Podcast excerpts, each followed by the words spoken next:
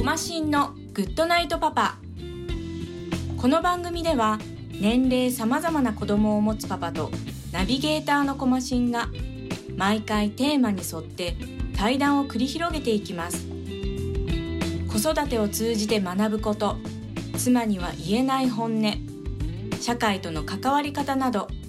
ここでしか聞けない話が盛りだくさんです。それでは今回の対談をお楽しみください。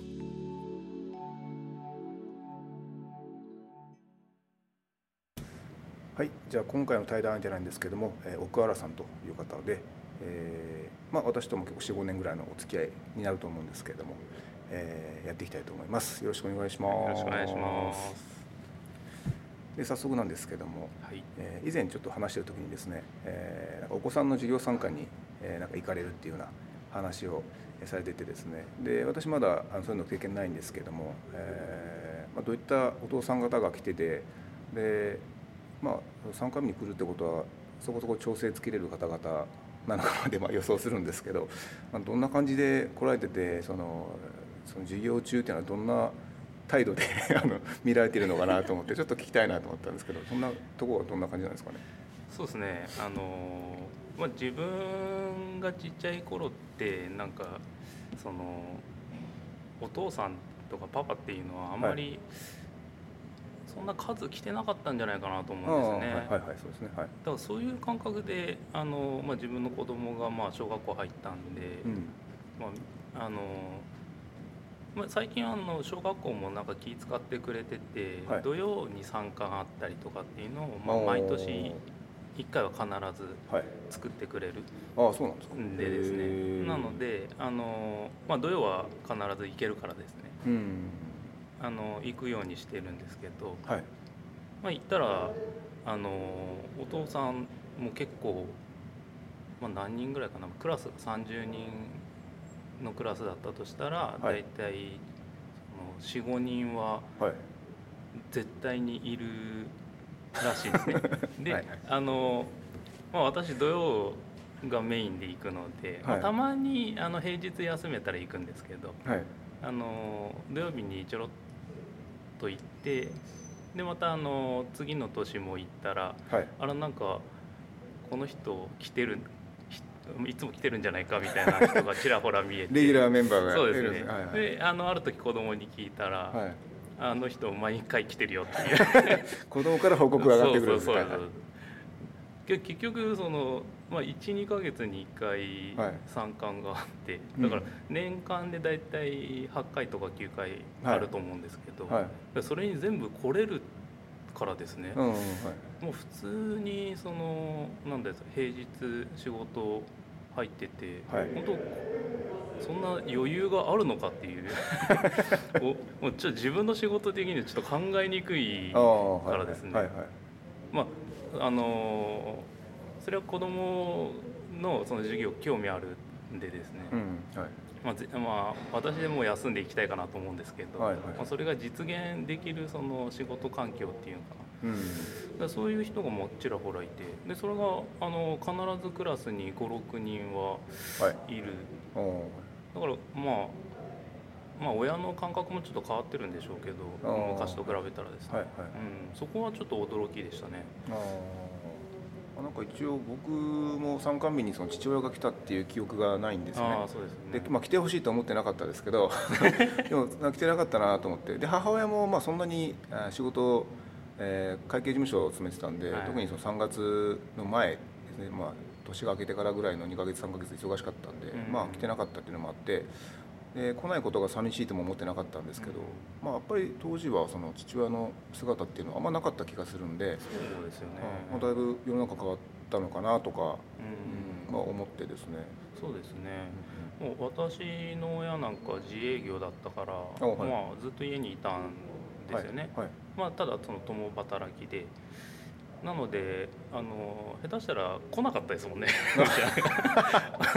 両方とも来ない。たまに来てるみたいな感じだった。はいはい。それからしたらもうちょっとあの自分の感覚から言ったらもう衝撃ですよね。両方来てるっていう。逆に緊張してる。俺なんか子供の頃両方来たらもうバリ緊張して固まるけんでっていうそういう感覚はありますんで。あれ？あの兄弟いるんでしたっけ？ああ一応兄貴がいます、あはい。あそれあれですか？その、えっと学校でもう学学年関係なくて同じように授業参観ってするんだったか記憶ちょっと定かじゃないんですけどその日がかぶった日とかっていうのはそのあれですかね時間ずらしてその例えば授業の半分の時間はこっちに行くとかっていう形のなんかそういう作戦とか取ってたのか学年が違いすぎてそのかぶってなかったのか。ああそうですね。うちはですね、はい。学年が6個違うんであもう学校が違うんではいはい。一応かぶんないあーですよ。はいはい。ただあの 6, 6年だからはい。小学校のはい。その入学とはい。高校の入学がはい。下手したらかぶる、ああはいで入学式とか卒業式とかがかぶる、ああまあ、かぶったことあるんですけど、はいはい。その時は片方が片方に出てました、ああ いいいい感じ。ですねでなんかあのやっぱりあの今のその、まああんまり僕パパ同士の交流っていうのはそんな多くないのであんまりその今の子供のクラスであんま喋ることないんですけど、はい。まあやっぱりさすがにママだとですねうん。あのちらほらあのよく喋るママ友がいる状況なんですね。うんなので、そのママ友達のその、まあ、同じようにその1年と3年の子供がいるとか、はい。そういうとこあるんで、はいはい。そういうふうなとこ見てたらもう結構階段ダッシュとかしますね。階が違うんで。ああそうですよね。途中からもうダッシュではいはい下の階行ってみたいな。やっぱそういうふうな感じで見てるみたいですよ。はい、えー。であのその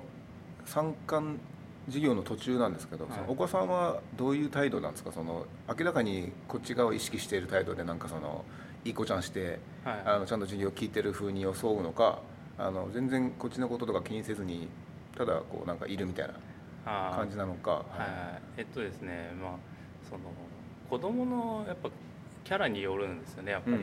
はい。なのであの僕なんかあのうちの子供なんか結構シャイな感じだから、はいはい。あの堂々と振り返って多いとかっていうのは絶対ないんですよね、はい。その授業始まる前とかも。はい。何年生でしたっけ？えっと今はですね今年5年ああ。まあえっ、ともう入学あ入学じゃないあの始業式終わったんで5年になったんですけど、あのチラ見って感じですよね。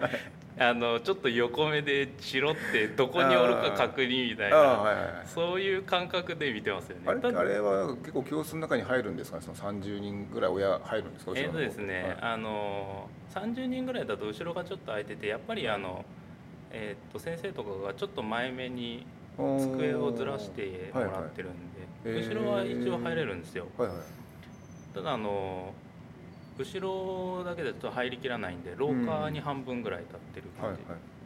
じ、で私なんかはあの後ろに立ってると後ろ姿しか見れないんで、うんあの廊下に立ってます。あそうなんですか？はい。ああ廊下廊下だと横から見れる。ばはいはい。だか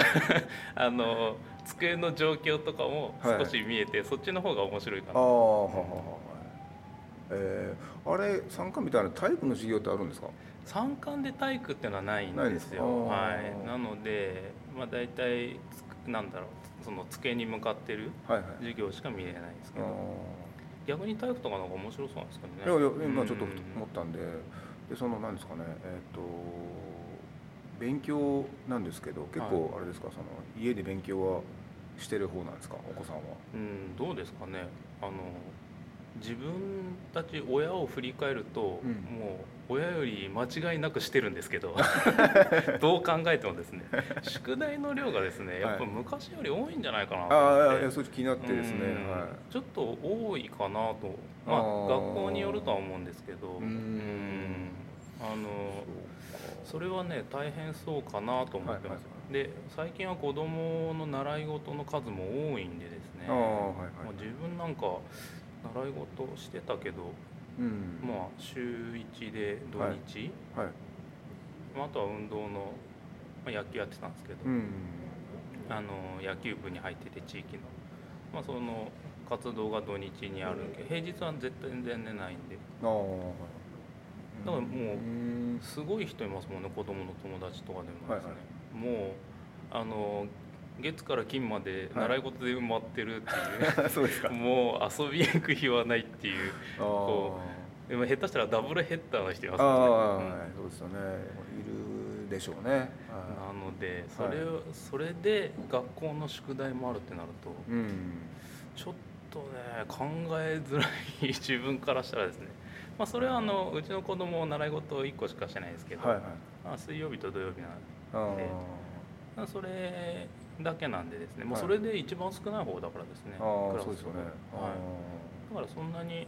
あのーそこまで負担が大きくはないかなと思うんですけどやっぱり、うん宿題はか必ずやってますね、う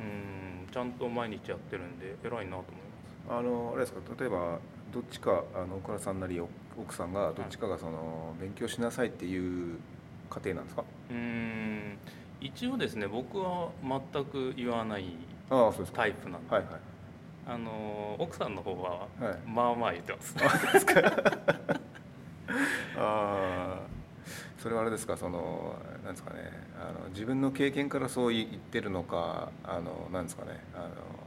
なんかそれ以外のなんか理由があってとかなんかあるんですかねその勉強しなさいって言ってるのは、ね。あのどうなんだろうな。やっぱり今までっていうか自分がうん。子供の時に言われてきたものがやっぱり出るんじゃないかなと思って、うちの親も全く勉強しろしろ言わなかったですよね。全然。はい。っていうかあの自営業だからはい自分自分の仕事をもうずっとしててもう放置状態だからですね、全然言わなくて。でおかげさまで宿題もちょいちょいやらなかったですけど、はいはいはいあのその奥さんの方の親はやっぱりなんかある程度勉強してほしいっていうことで言ってたみたいで、それはあのあの向こうのお母さんにも聞いたんですけど。ああそうなんですか。だからあの今日宿題してねえんじゃないっていうのは、うん。なんかちょいちょい言ってますねうちの子供にも。うーん。だけどまあ私からするとたまに宿題忘れてもまあいいんじゃないのっていう。あの今日ちょっとあの、は習い事も遅かったし、はいはい。もう今日諦めたらいいいいんじゃないって言ってるんですけど。はいはい。それがねどうも許さないとえそれはかっていうとはありますね。奥さんとそこはちょっと、まあ、教育方針じゃないですけどちょっとやっぱ差が出るんですか？若干、はい。若干違いますね。それってうん。その、例えばその差が出た場合っていうのはどうやってこうなんですかね歩み寄っていくというかどこに落としどころを見つけるんですか？そういう場合っていうのは、落としどころは基本的にはもうあの奥さん次第ですね。ああそうですか。はい、ほとんど譲ってますあああの譲ることであれですか？その家庭円満とかいうふうなのにつながったりとかするんですかね？うちも結構あのあの俺が俺がっていう感じじゃなくて、まあ、結果は向こうが納得した形になって自分がどうしても気に食わなかったらなんか口挟むぐらいでうん。基本的にもう向こうに任せてていいよいいよっていうのがあってうん。なので、まあ、若干女性の方が強くてうんみたいなところがあってうまくいってるところはあるなって感じてるんですけどなんかそういうなんかバランあのなんですか、ね、力関係じゃないですけど なんかその辺とかってどんな感じなんですか？やっぱりですね、はい。あの奥さんの方のあの意見はい。とか、まあ、主張をある程度あのなんだそそちらの方に寄うん。ってあげるっていう方がですね、うん。いいんじゃないかなと思ってて、はいまあ、自分がそう思ってるんでうん。あんまり言わないようにはしてますけど、うん。まあどうしてもっていうところで、まあ、揉めることもあったはあったですけどね。でもうん。基本的にあんまりないんでそのなんか他の子供のはい。あの友達の家の話とかたまに、あの喋るんではい。聞いたりすると、まあ、結構教育熱心な方も多いんでですね。うん。あのいろいろとあの言われたりはい。してとか、うん、宿題終わってからじゃないと遊び行かせんとか、うん。まあ、そういうはい。のがいろいろあるみたいなんですけど、ん。もうあの早く遊びに行ったらっていうぐらいで、はいはい我々からしたらあの例えばその遊びに行ったらっていう場合のその遊びっていうのは具体的に何を指してるんですかね。本人がしたいことを遊びと捉えててそのまあとりあえず本人がしたかったら行ってもいいよって言ってるのかあの友達と例えばそうですねまあどっかに行って遊んでくるみたいなのが頭に浮かんで行ってらっしゃいって言ってるのか。あはい。えっとですね基本あのうちの子供はさあの小学校入ってからはほとんどもう友達と約束してきてるんで。ええはい。はいはい。もうあのすごいんですよ。毎すごいんですか？毎日誰かと遊び行くんで。ああそこがそれすごいですね。逆にすごいなと思ってです。ねえそれあれですか？そのえっとその旦那さんか奥さんかのなんかその性格を継いでるとかっていう感じではないんですうか、ーんどうなんですかね。それすごいことじゃないですか？なんか聞くとまあはい。自分もそうやけど、嫁さんの方も、はい。あのなんだろう、まあ、仲いい人がその何人かいて、うん。まあすごい仲いい人がいるからまああとはいいかっていう感じ。その広くはいはい。友達100人みたいな感覚は なかったですよね昔は。はいはい。ないですね。でもうちの子供見てると、はい。はい、はいそのすごい親友っていうか、まあ、よく遊ぶ子はいるんで、まあ、はいそれを親友と呼ぶのかわからないですけど、うん。まあその23人の他にはい。浅い友達みたいなのがうん。本当に100人ぐらいいるんですよね。だから学年がだいたい女の子なので、はい。あの女の子でだいたいそうだな70人とか。学校って結構あの大きい方なんですかねその。どうですかね、今まあ、わりかし多いですね、けど。5クラスか4クラスかっていうところで、あー。はい。あのー転校とかがあって、4クラスの時もあるんですけど、うーん。あのー大体5クラスなんで、まあ、大体ってことは？30人ぐらいいるんで、あー。150人ぐらいかな、ははははなんですけど、まあ、まあ、結構な感じで友達が多いですね、学年の中の。もうですね、なんかクラスのお中の、はい。まあ、女の子は大体仲がいいっていうか、うん。遊び行けるっていう感じはいはい。なので。えなのでそこはすごいなと思って。なのでそのたまにしか遊ばない子とかとその、簡単に約束してきてー、、はい。もうすぐ遊びに行きますもんね。下手したらあの学校帰ってきた時にもうついてきてて もう待機してますからもう出るほかないっていう。絶対宿題する気ないし。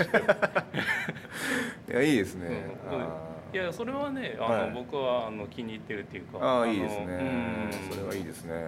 い。楽しくやってるんでうーん。いや、なんかあの学校の今なんですかね。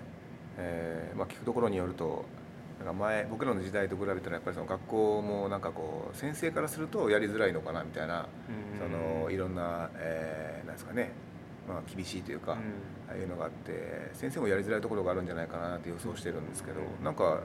今のその担任の方だったりとか今までのその、えっと、3年4年ぐらいの学校生活の中でなんかあのなんか大きなトラブルというか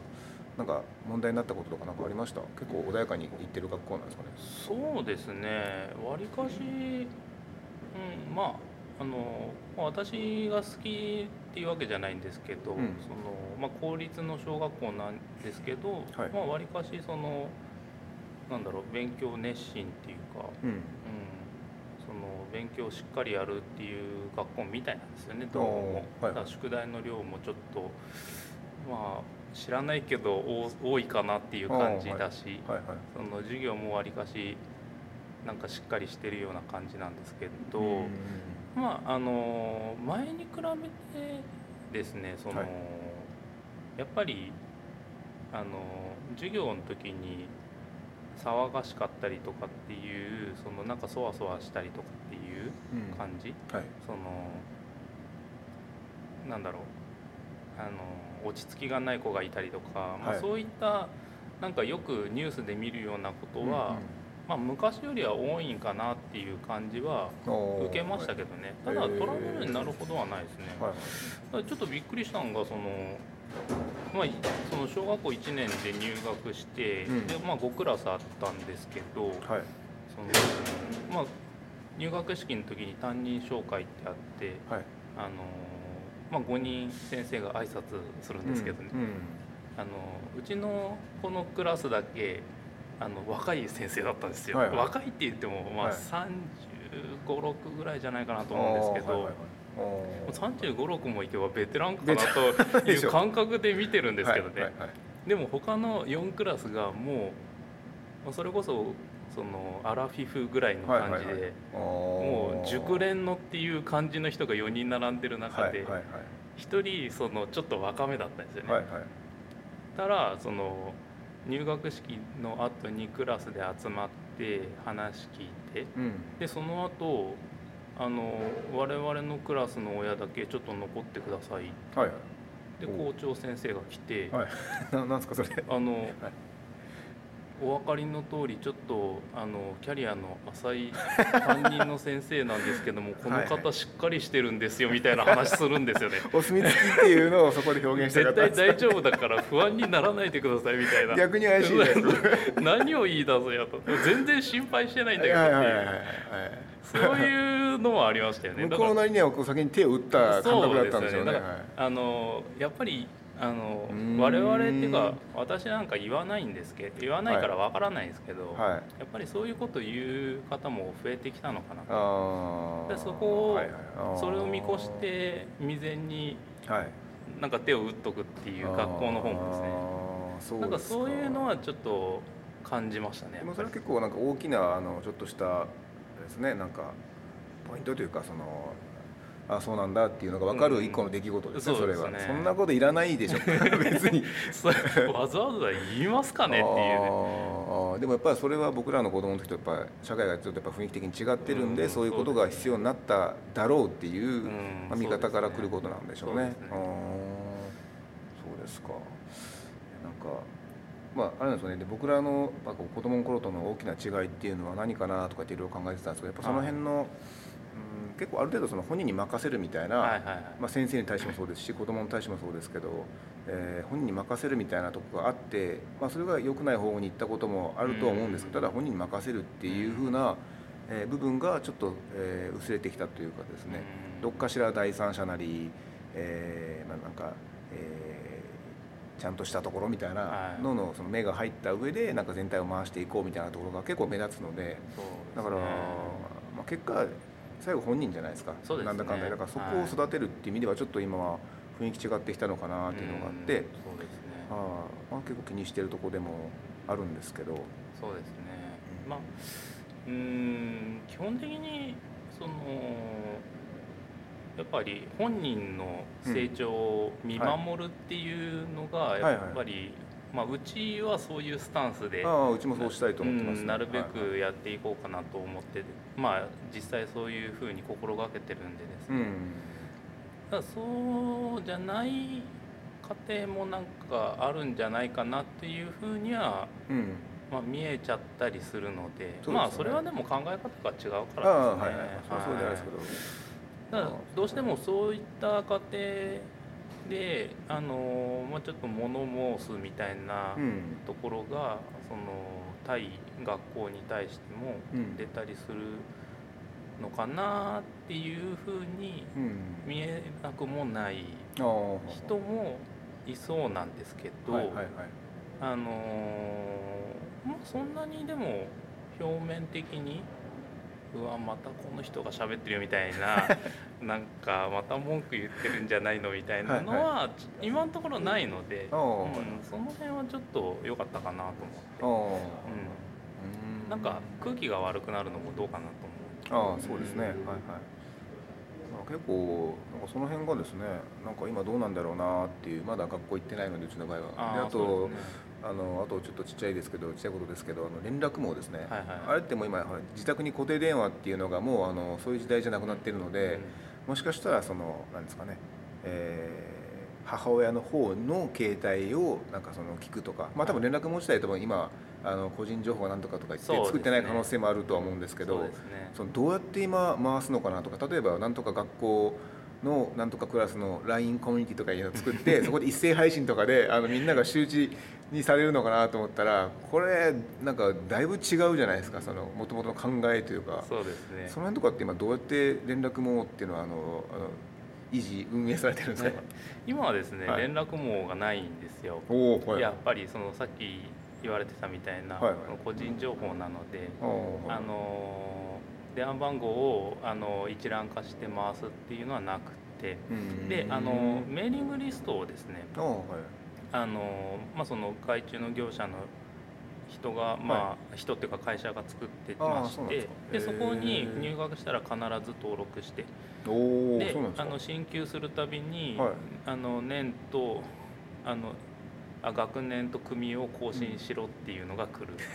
えー、1年に1回、はい、あのサイトの更新依頼が来るんですよ、はいはいはい、であのちょっと機械の弱いうちの奥さんは全然できないっていう、はい、なので私が帰ってからはい、コツコツとやるんですけど。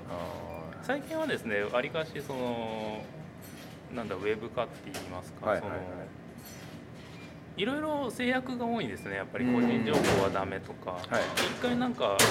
えそんな揉め事っていうのがあってあの運動会とか、はい、その学習発表会みたいなのがあって、はい、その写真とか撮るんでそれをまあ販売するってまあ昔からやってるじゃないですか。ありましたね。で昔って、あの写真がどっかに貼られててそうですね。それ見に行くね、そうそう見に行って30円40円とかでこれ買いたいみたいな印つけてた気がしますよね、はい、で普通に公開してるじゃないですか、はいはい、で今ってそれをそのさっきのメーリングリストの会社みたいなところが、はい、あのサイトに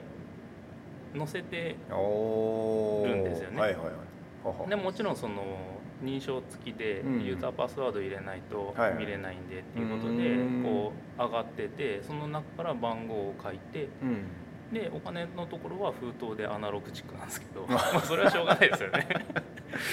でまあそういうやり方なんですよ。である時その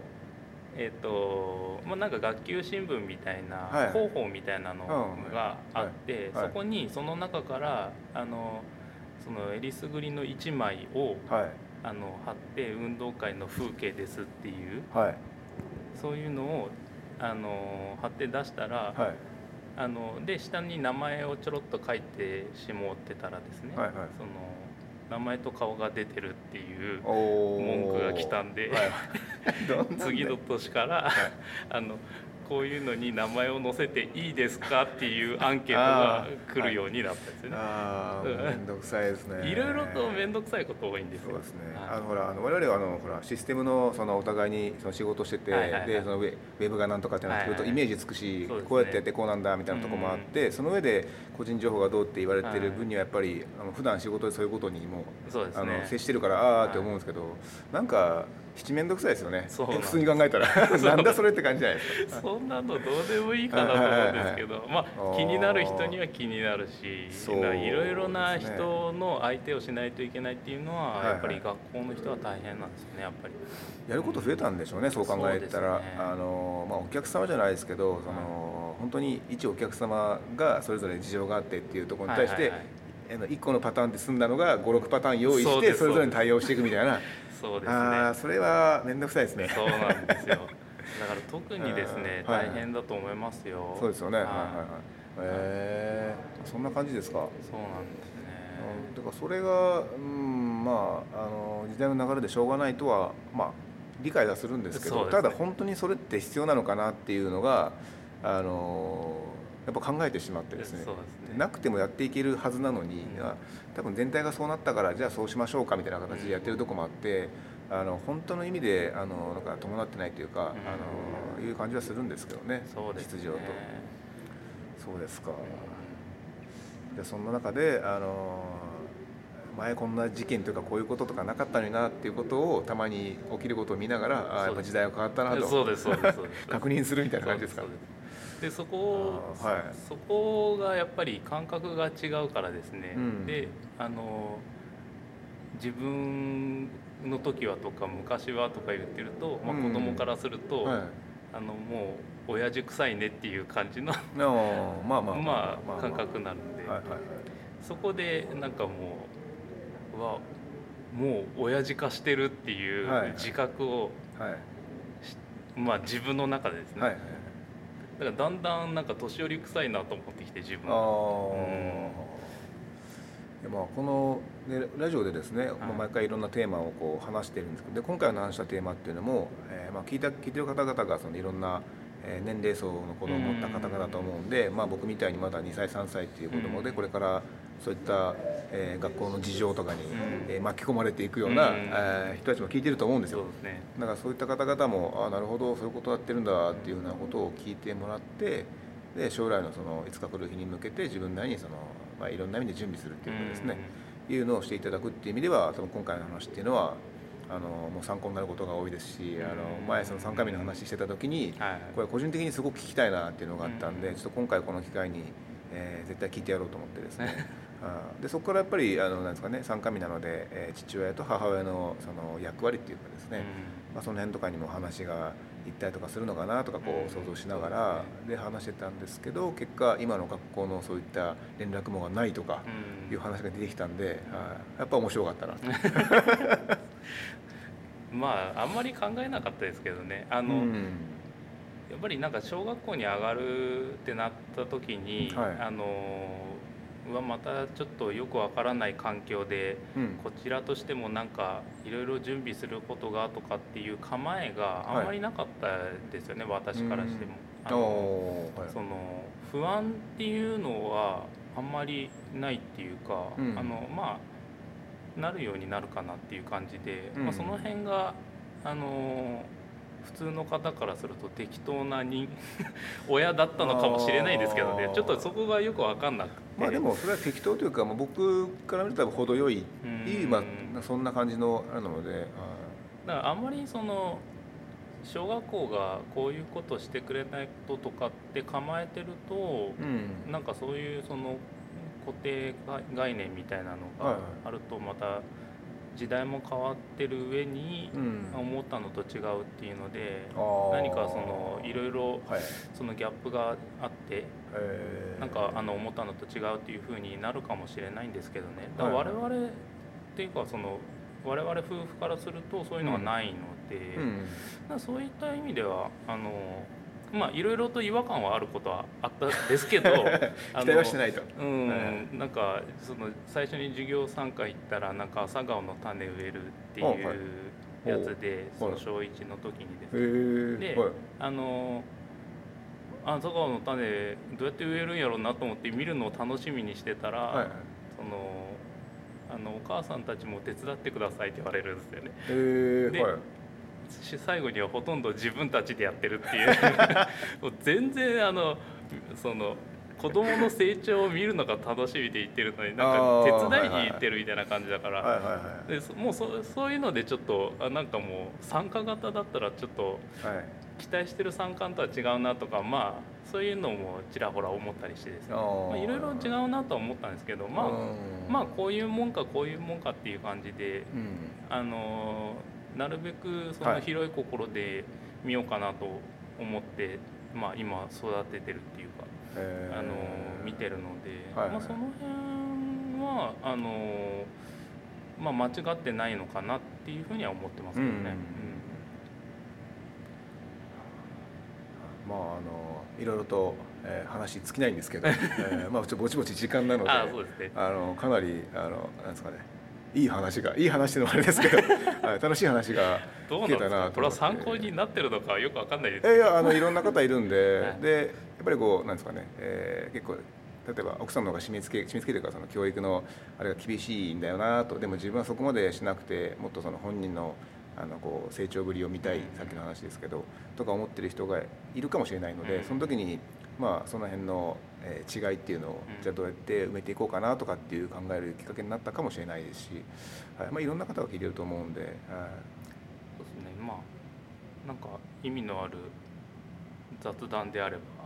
ば いや意味はあると思いますよ。はい、なんでちょっとまああのこの続きはまたあの違う場でということで一応ラジオはこれであの今日終わりたいと思いますので、はい、はい、今日はどうもありがとうございました。ありがとうございました。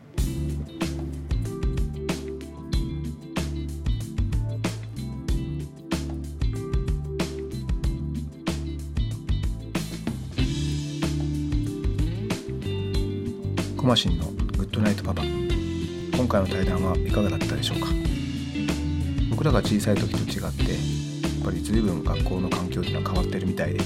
えただそれは決して悲観するものではなくてこれからどうしていけばいいかっていうことを考える上でですね、えすごく参考になるような話今日聞けたんじゃないかなと思いますので、えー、これからまたみんなでいろいろ考えていければなと思っております。ではまた来週お会いしましょう。おやすみなさい。